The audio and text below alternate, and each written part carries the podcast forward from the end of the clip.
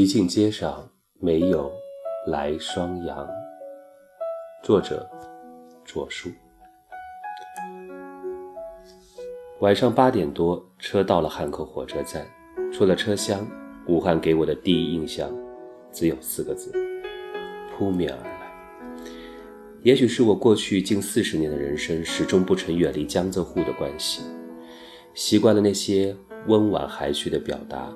疏离清淡的陈述，而眼前的武汉如同一面高墙一般立在我的面前，声音、温度、气味，各种可以沉杂的内容，以一股脑不容半点回旋的姿态蜂拥而来。我背着双肩包坐地铁二号线到寻礼门站，中转一号线去往大智路站。周六晚上九点光景。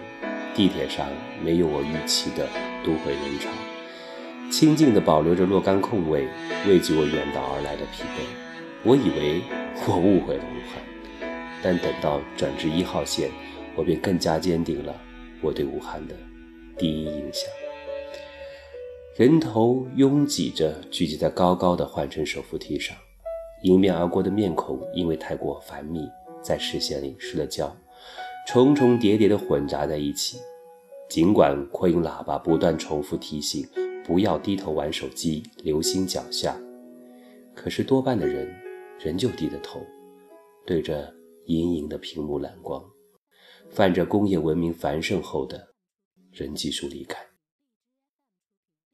在巡礼门站换乘等轻轨的时候，高架站的视野能够穿过城市楼群的缝隙，而就在不远处。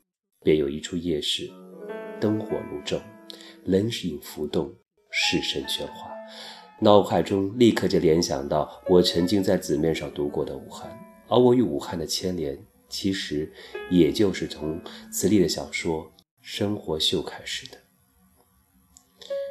这篇小说发表至少有十来年光景了。我大概先是在小说月报上读到，过后又买了书，因为实在喜欢字里行间里极尽间的人间烟火，来双阳在市井生活里练就的一整套生存技能，朴素动人，不可磨灭。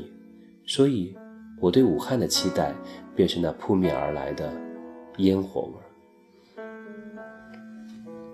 巡礼门到大自路只有一站距离，从轻轨站下来，在沉沉的夜色里。我意识到，我站在一个巨大的工地上。后来我才听说，武汉同时在建六条地铁。此后数日的武汉游走，我更加深刻地体会到全城工地的生活不易。每每当我想举起相机或手机拍点什么的时候，取景框里总有规避无掉的塔吊管桩、架空电线、工地围挡。住在圣马岗位置上。楼下就看到一条过江隧道的路口，手机地图告诉我吉庆街便在附近，但我却很难在夜色中寻找到。人生中第一次在陌生城市中失去了一直以来引以为傲的方向感。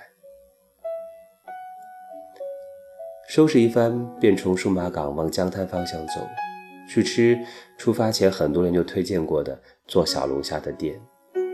错综复杂、细枝末节、歪歪扭扭的街道，被整修工程夺去了平整。有年代感的旧式建筑，在夜色中如鱼儿一般隐没在浓荫之中。晚上十点多光景，市声依旧喧哗。途中路过都绰酒吧，透着窗子也能感受到里面荷尔蒙四溢。没有酒吧的寻常地方，也是人头涌动。路上走着人，路边站着人，墙角蹲着人。夜色似乎才是这个城市生活秀的真正舞台。我内心里似乎更加肯定了十余年前纸面上的武汉，依旧活生生的冒着烟火味儿。江滩上也有人，但至少有习习夜风。对岸便是武昌，亮化工程连在建楼盘都做了。但总感觉格局似乎小了一些，不像站在上海外滩会有隔岸观火的炫目感。对于久居长江下游的人而言，面对收窄了的江面，两株目光所及、感觉距离特别近的长江大桥，心里会产生对长江认知上的错位，总感觉哪里不对。武汉的第一餐是与朋友一起吃的，一个资深广播人，也是一个全身而退、转型去做节目集成播出平台的广播人。身体健康状况，也许已经不允许他再碰江海河鲜此类高蛋白食物，但是因为我这个异乡客的到来，他还是吃了今年以来第一餐小龙虾。席间免不了会聊到广播行业来来去去的那些事儿。这几年，网络媒体冲击，收听人群的流失，传统媒体的广播一直在各种变革中寻找突破口，陪伴化、碎片化、网络化。似乎每一次折腾，催生出了一些什么，又失落掉了一些什么。现如今的电台已经没有多少精品节目，很多电台就让声音或者音乐如流水般的淌着。为了求生，广播转战活动、团购等能够活下去的领域。一九九二年前后的广播变革所引发的广播造星时代，在某种程度上已然结束了。他花了十年时间，一直在做直播平台的开发，百万首无压损的音乐曲库，每首歌的前奏、间奏、主歌、副歌时间标注，随机选取偏好排单，电子播出单牵绳流程，切割淡入淡出，人声和音乐节奏切合等，等等等。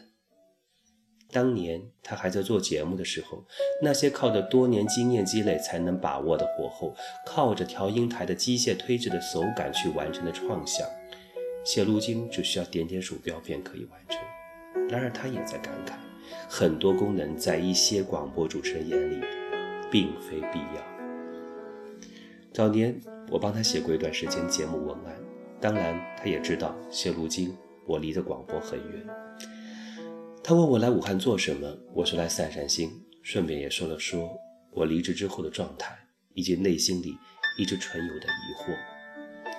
此前我一直很坚定地将爱好和生计分开，我很难预估，当我将爱好和生计混在了一起，是否还有能力保持住初心。他没有直接解答我的困惑，他说：“我带你去看看现如今的节庆街吧。”餐后继续步行，他为我讲解沿途城市的变迁，我慢慢找回了一些方向感，明确的感知到是往来时的方向。然后我们就到了那个我有流星道的隧道口，他指着对街的牌坊说：“那里就是吉庆街，那个牌坊是原来的主路口。”一条隧道切断了吉庆街的人流动线。我们绕了一小段路，踩过市政整修开挖的工地，脚踏实地的站在我在纸面上读过的吉庆街。确实如此，吉庆街灯火通明，桌子一路摊到了街心，可是每一家都只有三三两两的客人坐着。偶尔有看场子大哥模样的人物迎面过来，用汉魏的方言招呼我们，里面有两人的桌子，我们摆了摆手。他对我说：“ 有几年没来了，只知道他冷清了不少，但没有想到这么冷清。早些年唱片还行的时候，歌手艺人常常来武汉做宣传，下了节目，他也会带着一些艺人来吉庆街看人间烟火。那个时候特别火爆，以客人点歌为生的街头艺人，有点名气的都能过百，唱得好的也不在少数。”他说：“来双阳的原型原来也在这条街上摆摊，可终究还是市井小民的格局，一直没有机会做大。我记得他驾着车上还有他与电视剧版主演合影的照片，大概就在那边的侧街。我带你去找。”转到了车街，灯火一下子暗了下来，没有夜排档，没有架子车。也没有来双阳，那个纸面上的武汉，在我眼前，一瞬间灰飞烟灭；而在我内心里，存留已久的困惑，在那一秒，似乎也找到了。